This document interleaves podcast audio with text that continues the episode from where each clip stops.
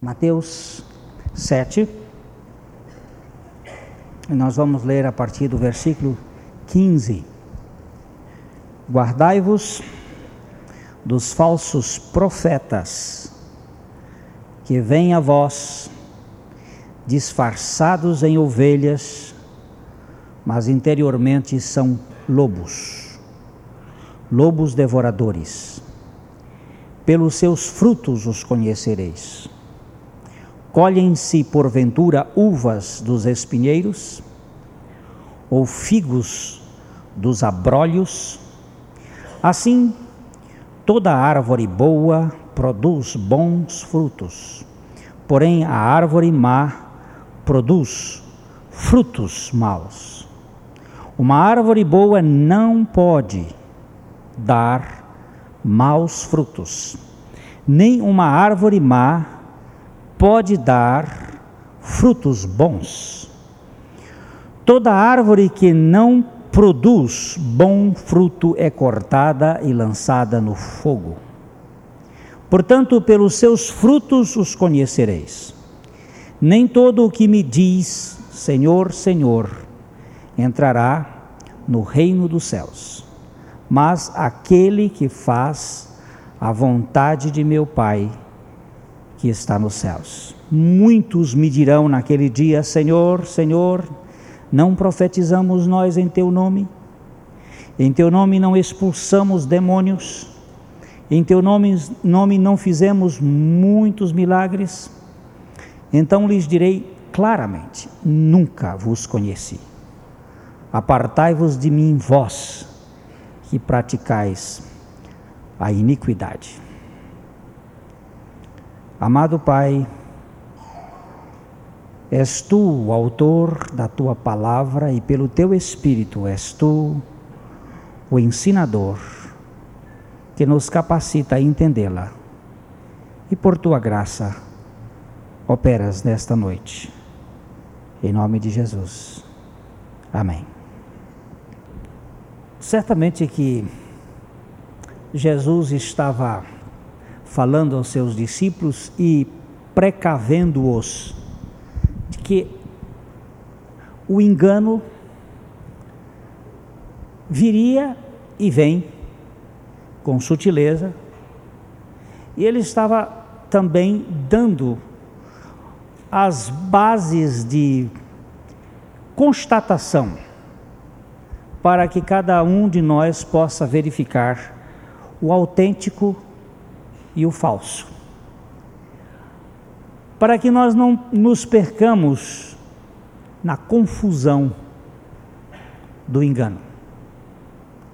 E nós gostaríamos de andar com os meus irmãos hoje é, em alguns textos das Escrituras, mostrando perfis e pessoas, sempre ligando pessoas a comportamentos, porque um comportamento sempre expressa o estilo de vida que está sendo manifesto, de pessoas bíblicas que demonstraram certa atitude para com a palavra de Deus, mas que nunca chegaram lá. Vamos começar iniciando por Félix, governador da província, uh, no tempo onde Paulo estava sendo preso, quando nós vemos em Atos 24, 25, este homem, tendo temor de Deus, nós falamos muito desta expressão, mas aquela pessoa é temente a Deus. Mas isto só não serve, queridos. É, é, é um perigo uma pessoa que tem temor a Deus, evidentemente que é, uma, é, o, é o início, é o princípio da sabedoria, mas ele precisa ir além desse, desse temor a Deus. E tratando ele da justiça e da temperança e do juízo vindouro, Félix, espavorido, respondeu: Por agora vai-te, e em tendo oportunidade te chamarei. Félix, quando Paulo falou, quais são as, as coisas que Paulo falou aí? Vamos repetir? Da justiça, justiça temperança, temperança e juízo vindouro. e juízo vindouro. Paulo, quando pregou aquelas três ideias, a justiça, a temperança e o juízo vindouro, Félix, movido de temor, ficou apreensivo diante daquela mensagem. Mas foi, isso foi tudo.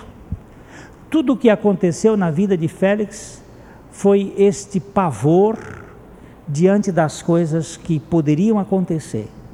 E ele empurrou isto tudo com a barriga. Não levou em consideração o significado último do Evangelho de Jesus Cristo. Dentro deste mesmo quadro, nós encontramos Agripa, Herodes Agripa II, casado com Berenice, um, um rei, um preposto de Roma, que ao ouvir a palavra de Deus, também se mostrou persuadido. Aí lemos em Atos, bem próximo, no capítulo 26, o verso 28. E disse Agripa a Paulo: Por pouco me queres persuadir a que me faça cristão? Quase que você me persuade. A argumentação de Paulo foi perfeita. O, a mensagem que Paulo pregou levou o rei a dizer: Por pouco, quase me persuades a me tornar um cristão. A persuasão lógica, o entendimento das coisas, há muita gente que chega a este ponto. Veja que no verso seguinte, Paulo dá uma resposta até um tanto interessante. E disse Paulo: Provera a Deus que, ou por pouco ou por muito, não somente tu, mas também todos quantos hoje me estão ouvindo, se tornassem tais qual eu sou, exceto estas cadeias. Paulo disse: Eu queria, ó rei Agripa, não só o senhor, mas toda esta este auditório que está me ouvindo, que vocês se tornassem como eu, um cristão, menos trazendo essas algemas como eu trago, mas que vocês fossem libertos. Eu gostaria que vocês chegassem ao ponto de uma persuasão mais intensa, não por pouco, mas por muito. Que chegasse a uma experiência genuína, verdadeira de real encontro com Jesus Cristo. Nós podemos ter um temor das coisas de Deus. Eu temo a Deus, eu tenho ouvido muitas pessoas dizer isto. Eu estou persuadido dessas verdades, mas ainda não chegou lá. Eu, eu sei que isto está certo, mas pode acontecer até de ser batizado. Simão, no capítulo 8 de Atos,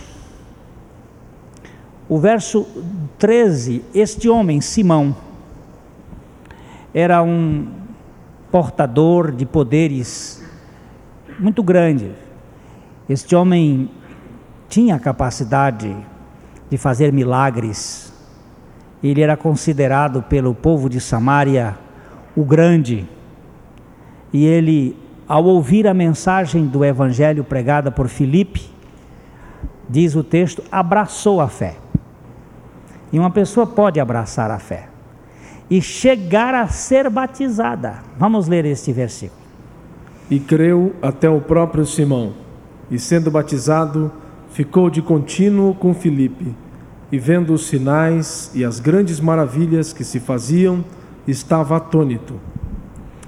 Ele ficou ele ficou assim absorvido por aquela mensagem, passou a seguir, passou a andar juntinho de Filipe, creu, essa versão que o João leu disse creu, a outra versão diz abraçando a fé, foi batizado,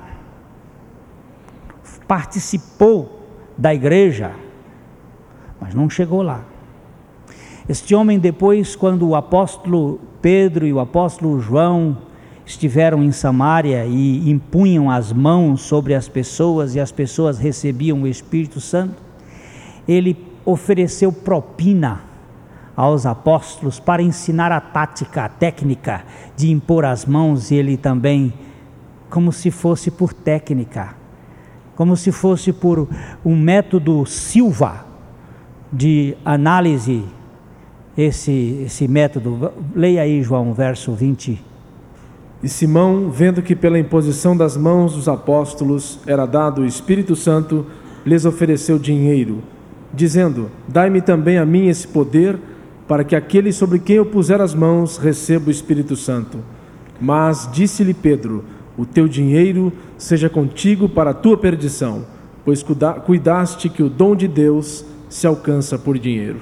Você repara que há pessoas que abraçam a doutrina, que são persuadidos, que têm um temor de Deus, que são batizados, que fazem parte da comunidade, mas os interesses destas pessoas não são os interesses genuínos da glória de Deus, são os interesses do bolso, da sustentação, da fama, do prestígio, da glória.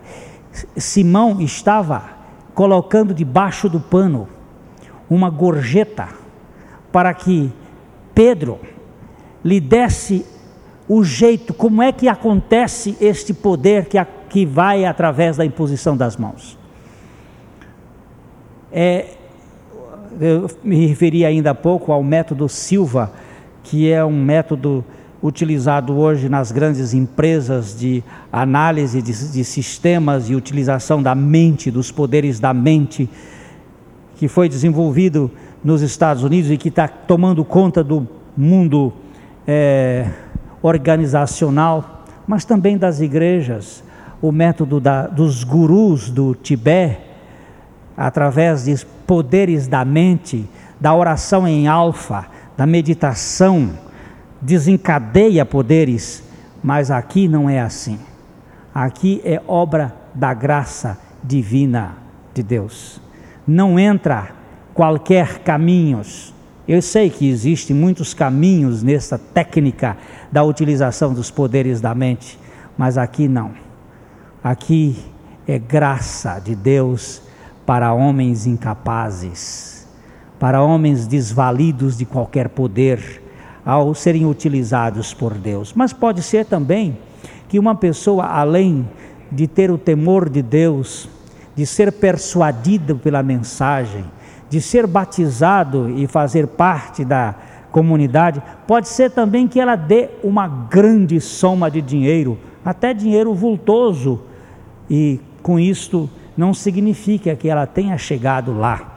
É o caso de nossos membros da primeira igreja de Jerusalém, Ananias e Safira, do capítulo 5 de Atos, o verso 2. Estes dois personagens é, fizeram uma oferta polpuda para o desempenho do ministério, mas escondia lá no fundo do coração a intenção genuína e verdadeira das coisas e reteve parte do preço, sabendo também sua mulher. E levando uma parte, a depositou aos pés dos apóstolos.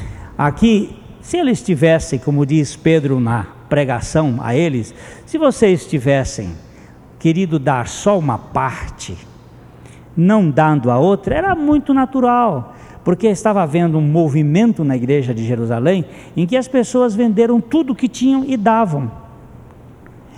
Não há mal alguém quiser dar, vender tudo e dar para o trabalho, como naquela época eles fizeram uma, uma cooperativa,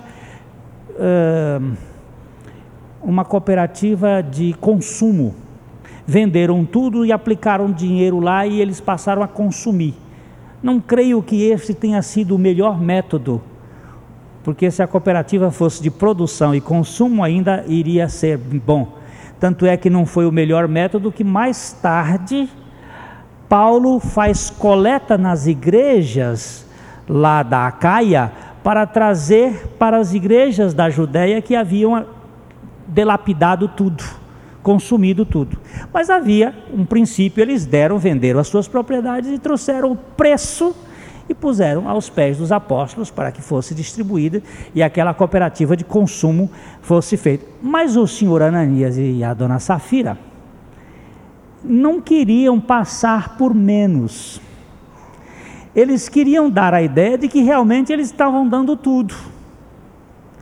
Não há problema. Pedro disse: por que, que você, ao dar a oferta, não disse, olha, eu guardei metade lá porque não queria dar? É um direito de cada um. O problema aqui está em mentir ao Espírito Santo.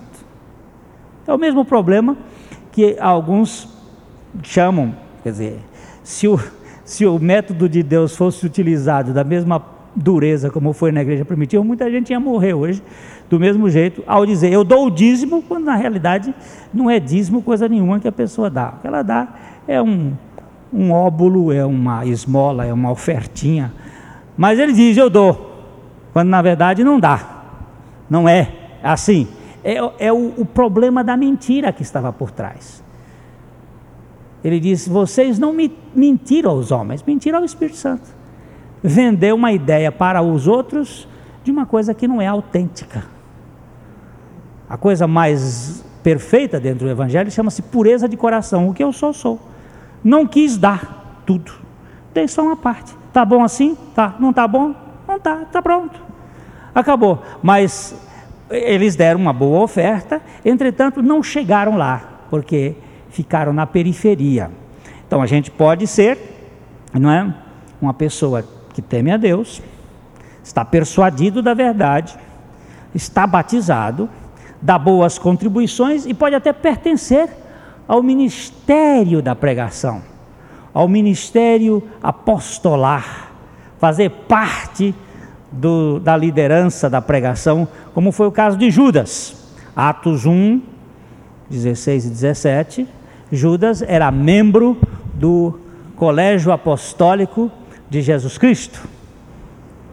Homens e irmãos, convinha que se cumprisse a Escritura que o Espírito Santo predisse pela boca de Davi acerca de Judas, que foi o guia daqueles que prenderam a Jesus. Porque foi contado conosco e alcançou sorte neste ministério. Judas foi membro da comunidade ministerial de Jesus Cristo. Judas fez parte daquele grupo dos 70 que foi enviado por Jesus e realizou milagres, expulsou demônios e voltou muito satisfeito. Em nome do Senhor, os demônios se nos submetem. Mas Jesus disse o seguinte: olha, não fiquem contentes, porque os demônios se submetem à autoridade de vocês. Fiquem contentes e alegres, porque o nome de vocês está registrado no livro da vida. Fiquem alegres, não por esta questão ministerial de vocês, porque pode haver, e aqui nós lemos ainda há pouco o caso de um ministério de sucesso. Muitos me dirão naquele dia: Senhor, Senhor, em teu nome não fizemos tais e tais e tais coisas? Em teu nome não, não demos uma rasa lá expulsando os demônios e não fizemos milagres e não fizemos profecias? Ele disse: Eu sei, mas eu não conheço vocês, porque vocês praticam a iniquidade. E a iniquidade está exatamente aí por trás. Há um texto da Bíblia que sempre me assustou, meu, porque ele diz assim: Das riquezas de origem iníqua, granjeai amigos, para que quando estas vos faltarem, estes vos recebam nos tabernáculos eternos. Eu sempre ficava perguntando: riquezas de origem iníqua, o que significa isto? Esse dinheiro aqui, a origem dele, não que o dinheiro em si seja iníquo, mas a origem dele é iníqua. A origem do dinheiro é o ganho e o domínio pelo poder do ter. Se não houvesse pecado, não haveria dinheiro no mundo. Se não houvesse pecado, as pessoas não precisavam comprar nem vender. Tudo haveria em abundância e cada um iria gozar a vida trabalhando, arando da terra, cuidando da terra e tudo seria mais ou menos semelhante a uma comunidade indígena primitiva, mas muito melhor do que isso, porque no meio do índio há pecado. A raça já está comprometida. A origem é iníqua. E quando a gente faz com objetivos de levar vantagem, quem sabe disso é Deus, não sou eu, nem você. Você não pode medir meu coração e nem é o seu. Mas quem sabe é Deus. E Ele sabe. Quando uma pessoa realiza as coisas de modo a querer levar alguma vantagem. Aí é no livro dele que está registrado este fato. Quando um pastor um dia aqui na frente desta sala me procurou e disse: Pastor Glênio, eu queria contar a respeito de um pastor. Eu digo, por favor, se você quiser, vamos gastar um pouco de tempo para orar por ele. Ele queria me contar alguma sujeira da pessoa. Eu não estou interessado de saber sujeira de ninguém, porque eu não sou expert em limpar sujeira. Para que, que eu vou saber uma coisa que eu não vou ajudar em nada? Me dá licença de eu entrar com você aqui diante de Deus, você intercede pela pessoa e eu vou junto com você interceder por ele, porque quem cuida de sujeira é Deus. Quem é preparado em lixeira foi Jesus Cristo, que pegou toda a porcaria do mundo e carregou sobre o seu próprio corpo. A minha toda foi colocada sobre ele. Toda a minha desgraça foi ele que levou sobre si. Então, este aí sabe cuidar muito bem de sujeira. Agora, saber o que é que vai na vida das pessoas, não nos interessa. Nossos ouvidos não devem ser tidos como fossas, mas como um lugar para entrar a boa palavra de Deus e, os, e a boa palavra da edificação, aquilo que for útil para a edificação. Se a, Bíblia diz: Não saia da vossa boca nenhuma palavra torpe, ou seja, palavra que cheira mal, também não, não entre no vosso ouvido nenhum, nenhuma palavra suja que vá contaminar mais o ouvido dos outros. Sem querer ferir ninguém, vamos procurar olhar isso. Se você tem alguma coisa que vai edificar, ótimo. Se não, dá licença, vamos para frente. Então Judas fazia parte do ministério de Jesus, fez, realizou, mas não a intenção de Judas era levar vantagem. Quando Maria é, pegou a sua economia de provavelmente dois anos de trabalho, segundo alguns estudiosos da Bíblia, ela quebrou um vaso de alabastro nos pés de Jesus que custou 300 dinheiros, 300 denários. Já naquele tempo as mulheres tinham salário menor do que o dos homens. Agora que estão lutando para o salário da mulher subir mais. Mas naquele tempo já era metade. Se um, um ano de trabalho correspondia a 300 dias, porque você tira os 52 sábados e os feriados e as festas, ficam 300 dias úteis de trabalho. Então, 300 dias seria 300 dias de trabalho de um homem, mas se a mulher ganhava metade, como alguns querem dizer, foram dois anos de trabalho de Maria. Ela trouxe e quebrou um perfume sobre Jesus Cristo. Judas ficou irado. Todo indivíduo que tem o, o protótipo do espírito de Judas fica irritado com desperdício para a obra de Deus. Ele diz: para que esse gasto? Para que esses gastos? Ele, ele fica todo irritado. Judas já ficou irritado. Por que, que não pega esses 300 dinheiros e não dá aos pobres? ele parecia até PT. É engraçado que eu tenho observado isso. Os petistas, eles são sempre defensores dos pobres, mas quando assumem o poder, ficam do lado dos ricos. Não sei por que isso, mas é um negócio esquisito. Mas esse negócio de PT não é de hoje, de PT já vem lá dos escários, vem lá de não sei onde, vem do. do Para mim é da irritação de Caim. Começa dizendo, já que eu não fui aceito, por que, que o outro vai? vende a ideia. Vende a ideia de que é bonzinho com o pobre. Por que não dá isso para os pobres? E Jesus ainda disse uma coisa assim: os pobres sempre tereis convosco, sempre. Quem disse isso sabe por que, que existe pobreza. Sempre tereis convosco. Mas ele vendeu Jesus por 30. Ele vendeu Jesus pelo dízimo. Porque o, o interesse de Judas é levar vantagem. Ele não tem consciência diante de Deus, ele tem consciência diante de si mesmo. Quer dizer, o sujeito pode ser. É,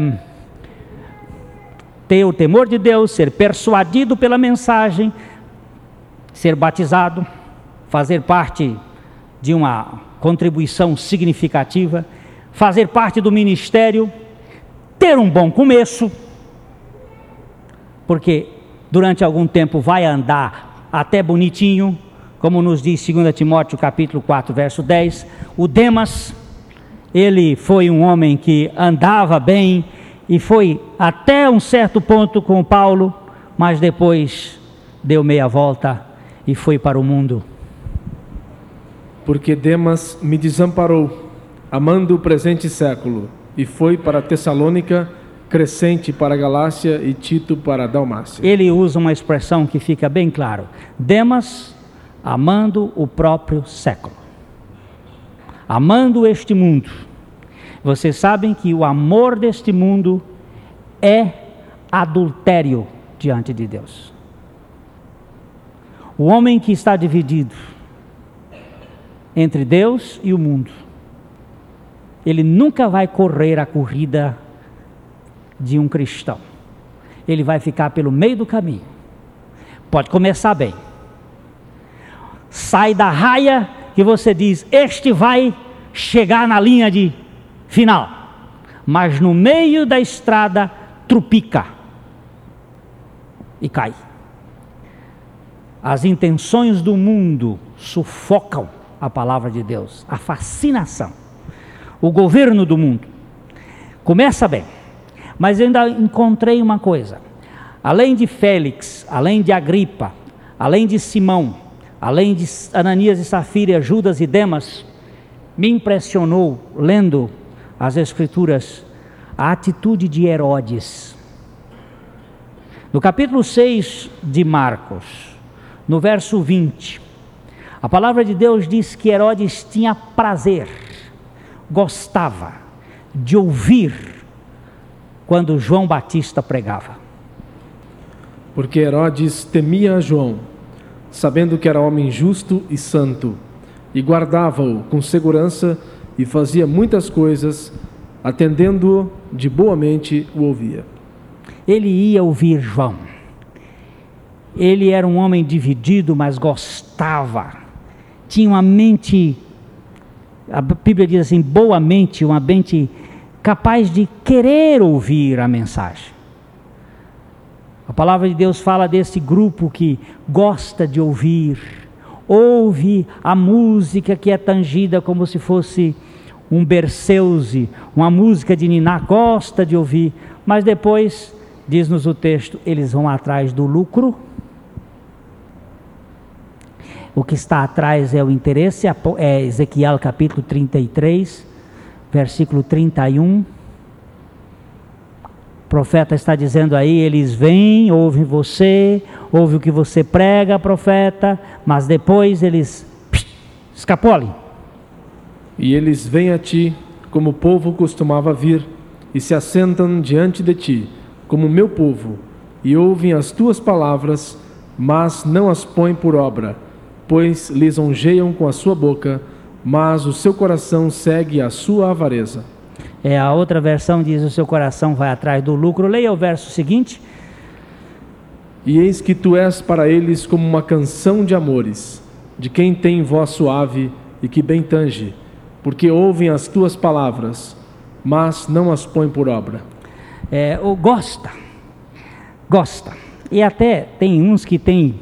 Ah, sofrem de um mal, de agonia, espírito, espírito agonizante, e gostam da música. É parecendo com aquele espírito que vinha da parte do Senhor para atormentar Saul, e Saul gostava quando, quando Davi pegava a sua harpa e dedilhava. Ele entrava em musicoterapia, ficava lá. Tem gente que gosta, diz assim, eu gosto da música lá na igreja, fica, aquilo, aquilo a gente sai enlevado, mas não vai daqui, não sai daquele ponto, continua daquele mesmo jeito foi persuadido, está lá, tem temor de Deus, tem batismo, tem contribuição, tem, participa da pregação, anda no meio uh, até ouvindo a palavra com muito gosto, com muita atenção, tem um bom começo, mas patina, não vai para frente, não anda. O que está acontecendo que não anda? E até fica faltando muito pouco. Pratica a, a, a, lei, cumpre os mandamentos, chega a um ponto de Jesus mesmo dizer em Marcos capítulo 10, verso 21, a respeito daquele moço de qualidade: olha, a coisa está, está, está faltando muito pouco. E Jesus, olhando para ele, o amou e lhe disse: Falta-te uma coisa, vai Vende tudo quanto tens e dá aos pobres, e terás um tesouro no céu. E vem, toma a cruz e segue-me. Havia um, há um hino no nosso cantor cristão que se cantava antigamente, tão perto do reino, mas sem salvação. Tão perto. Faltava apenas uma coisa. Estava lá, cumpra os mandamentos, tudo isso tenho feito. Qual é a coisa que está me faltando? Falta uma coisa. É só uma, mas falta. É, está tudo correto. A moral é boa. Existe até certa intenção. Mas lá no fundo está faltando uma coisa. Eu queria que você considerasse na sua vida. Não, não tente botar carapuça nos outros, ninguém. Pega a carapuça para si. Cada um de nós deve examinar-se a si mesmo. Há uma expressão na, no livro de Coríntios que diz assim: examine-se o homem e a si mesmo e veja se Cristo está em vós. Isso aqui é para mim. Quando a gente prega, não prega para a atenção dos outros. Toda mensagem, como dizia um pregador antigo, ela tinha, ela é uma faca de dois gumes. Quando ela corta lá, ela corta cá. Ela sempre pega em mim mais do que nos outros. Mas vale a pena nós examinarmos o que está por trás, por que, que a coisa não funciona, por que, que a coisa não está indo. Tem até zelo. Romanos 10, 2 mostra Israel, o povo de Deus, zeloso, zeloso das coisas de Deus. Porque lhes dou testemunho de que tem zelo de Deus, mas não com entendimento. Zeloso de Deus. A pessoa é, é até sincera, ouve as coisas feias e diz: não, não pode, mas o negócio não funciona. Eu sempre, eu sempre acho interessante aquela história que aconteceu aqui no estado de São Paulo. Era um homem que começou a se avivar, ele não foi avivado por Deus, mas se avivar. E e ele chegou na mesa da casa dele, a mesa grande, um dia, e os filhos dele não estavam vivendo, a família estava passando por muitas crises. E ele então resolveu que ele ia santificar a família dele. E sentou na cabeceira da mesa e começou, apanhou a Bíblia, foi fazer um culto doméstico também, bem austero. E depois daquele, daquela leitura bíblica, aquela oração, ele disse: Agora vocês vão começar a entrar nos eixos aqui em casa. O filho dele estava com um cabelão cá na cintura, parecendo o cabelo do meu, bem grande. O, o, a filha com uma mini saia cá embaixo. O, a outra lá, toda esfarrapada. E ele então começou: Por que você? Vai agora para o barbeiro e vai tosar esse cabelo. Isso não é procedimento de homem. E foi dando aqui as cartas para um e para outro. E você vai baixar essa saia, que eu não se viu uma donzela, filha de presbítero, andando desse jeito. E foi dando as pauladas aqui num e no outro. Chegou na vez da Nora. Mas a Nora não tinha muito respeito lá pelo, pelo sogro, que ele foi falando muito duro, já foi dizendo. Aí ela terminou disse perfeitamente: Meu sogro, mas o senhor também vai se santificar. Ele disse: que? Ela era secretária da firma, da empresa. Ele tinha uma empresa que produzia lá um certo objeto, 10 mil unidades a quantidade, e ele só declarava para o imposto de renda 5. Ela disse: a partir de amanhã, o senhor vai declarar tudo ao imposto de renda, as 10 mil unidades do produto. Ele pensou um pouco e matutou bem ali e disse: Olha, se vocês quiserem se santificar, que se santifique. Esse assunto não é mais meu. E aí pronto. É aí onde está a história. Falta-te uma coisa. Quer dizer, enquanto eu posso mandar nos outros, eu vou dando a minha dedada. Mas quando o assunto vira-se para mim, então vocês que se dane. Tem até zelo. Mas é sem entendimento. Falta a sinceridade do coração, falta a honestidade. Até a gente pode profetizar. Saul profetizou. Em 1 Samuel capítulo 10, versos 10 e 11, nós temos aí Saul profetizando no meio dos profetas. E chegando eles ao outeiro, eis que um grupo de profetas lhes saiu ao encontro. E o Espírito de Deus se apoderou dele e profetizou no meio deles. E aconteceu que, como todos os que antes o conheciam, viram que ele profetizava com os profetas, então disse o povo, cada um ao seu companheiro: Que é o que sucedeu ao filho de Quis? Está também Saul entre os profetas? Gente, o que nós vamos chegar aqui a entender é o seguinte: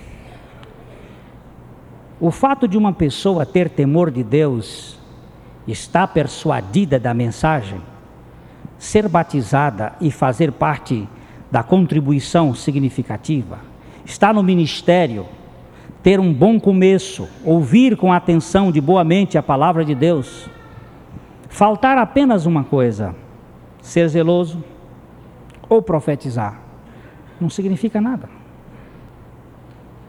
falta ainda uma coisa significativa. Cria em mim, ó oh Deus, um coração puro. E renova dentro de mim um espírito reto. Eu não sou uma plateia, eu não sou, eu não estou eh, vivendo para uma plateia. Eu não estou aqui como um grande ator. Nossa vida tem que ser vivida diante de Deus. E como nós não temos coração puro, vale a pena chegar para Deus dizendo: Senhor, tu disseste na palavra que nem todo que te diz Senhor, Senhor entrará no reino, mas aquele que faz a vontade do Pai. E para fazer a vontade do Pai é preciso ser regenerado não, não basta ser batizado, não basta pertencer à comunidade, é preciso passar por uma experiência radical com Deus. Agora, volto só para dizer, queridos, esta regeneração é graça divina. Ele está à porta e bate. Se alguém abrir, disse ele, eu entrarei cearei com ele e ele comigo. Senhor, livra-me de ser falso. Livra-me de fingir. Por misericórdia. Porque às vezes o próprio coração está nos enganando. Quando a palavra de Deus nos diz que enganoso é o coração e desesperadamente corrupto, quem o conhecerá? Ela está sabendo o que está dizendo. Pedro disse para Jesus assim: Olha, todos podem te trair, podem te negar, eu de modo nenhum te negarei, irei contigo até a morte. Jesus disse para ele: Pedro, O galo não vai cantar hoje sem que você me traia três vezes. Quando a gente pensa que pode confiar nesse coração, ele falha. Por isso, meus amados, vamos clamar. Quem não chegou lá, clame a Deus misericórdia, para que dê um novo coração. E quem já chegou lá, dependa inteiramente de Deus para segurar a sua vida, porque só Ele que segura esta obra viva e real na nossa experiência. Amém.